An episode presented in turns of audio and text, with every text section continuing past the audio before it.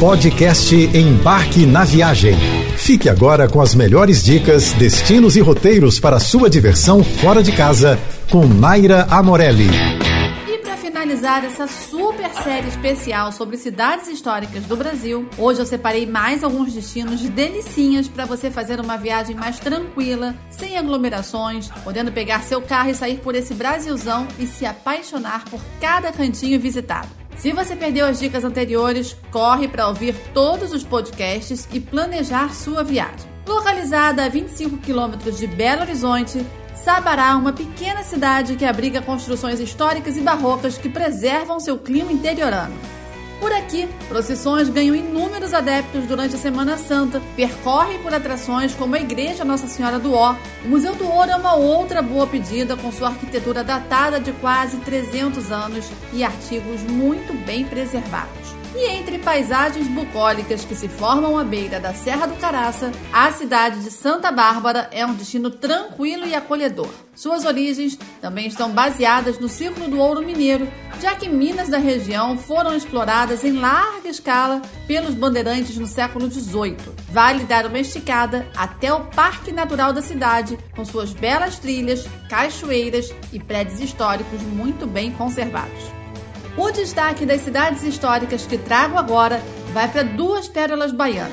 Localizada a cerca de 110 quilômetros de Salvador, Cachoeira é uma pequena e charmosa cidade do recôncavo baiano que luta para colocar seus patrimônios históricos entre os mais bem conservados do país. É aqui que fica o maior conjunto arquitetônico barroco do estado, com fachadas, edifícios e casarios que provocam a sensação de estar voltando no tempo. A história conta que a cidade abrigou os primeiros eventos que resultariam na independência do Brasil, mas é na religiosidade que encontramos o ponto forte do destino, com eventos de religiões de matriz africana tomando suas ruas. Mucugê, fundada no final do século XVIII, é considerada como uma das cidades mais antigas da região da Chapada Diamantina, tendo sido um dos polos mais importantes da exploração do ouro e do diamante no país. Sua herança histórica está bem preservada nas casas e edifícios datados do período colonial, que são cercados por ruas de paralelepípedos. Um dos pontos fortes do turismo local, em tempos normais, claro, são as famosas festas juninas.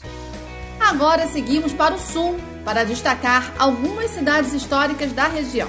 São Francisco do Sul, na Baía da Babitonga, foi fundada em 1504. A cidade é a mais antiga de Santa Catarina e preserva até hoje uma série de construções históricas, muitas delas tombadas pelo IFAM. Influências espanholas, africanas e francesas se misturam em elementos de suas edificações, concentradas em seu charmoso centro histórico. Atrações como o Museu Nacional reúnem a história dessa cidade portuária e também embarcações de todo o litoral da região. Já a cidade mais italiana do Brasil, Antônio Prado, foi a última colônia italiana criada no período imperial em 1886. Hoje, o destino conta com o maior e mais completo conjunto arquitetônico da colonização italiana no país, com 48 imóveis do centro urbano tombados pelo Instituto de Patrimônio Histórico e Artístico Nacional. Atrações como o Museu Municipal guardam peças e objetos que preservam a história dos imigrantes. O conjunto arquitetônico da cidade de Rio das Contas é considerado um dos mais importantes da Bahia, com belos casarões coloniais e ruas com calçamentos pé de moleque. Antigo pouso dos crioulos, o destino serviu como uma rota de fuga de escravos no final do século XVII. Esse período está bem preservado no acervo público local, reúne diversas cartas de alforria, sentenças eclesiásticas e certidões originais de escravos. Outra atração que merece sua visita é o Caminho de Pedras da Estrada Rural, um lugar onde o ouro da região era escoado. Outra cidade imperdível na Bahia é Valença, a porta de entrada para Morro de São Paulo, um dos mais cobiçados destinos da Bahia. A pequena cidade tem um charmoso centro histórico colorido, com sobrados e construções do século XVIII que se encontram em bom estado de conservação.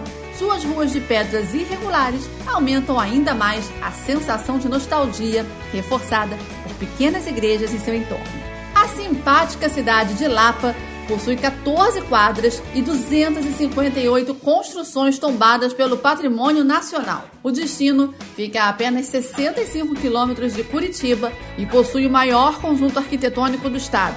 A história dessa bela cidade data de 1769, ano em que os tropeiros da região decidiram fundá-la. Não deixe de visitar o Museu das Armas. Um dos grandes episódios que marcaram o lugar foi a Revolução Federalista de 1894, marcado pela Batalha do Cerco da Lapa, que impediu o avanço de tropas contrárias à República e tornou famoso o apelido de Cidade dos Heróis. Ainda no Paraná, fundada na primeira metade do século XVIII, Morretes fica a cerca de 70 quilômetros de Curitiba e é uma das cidades históricas mais fotogênicas do estado. Chegue de carro pela lindíssima Estrada da Graciosa, uma charmosa e antiga via de paralelepípedos que serpenteia entre uma área de Mata Atlântica. Na cidade, você se depara com um centro histórico recheado de casarões coloridos e por onde passa o rio Nhundiaquara. Não deixe de se sentar em alguns dos tradicionais restaurantes para provar o barreado, um saboroso cozido de carne feito na panela de barro. Imperdível. Você ouviu o podcast Embarque na Viagem.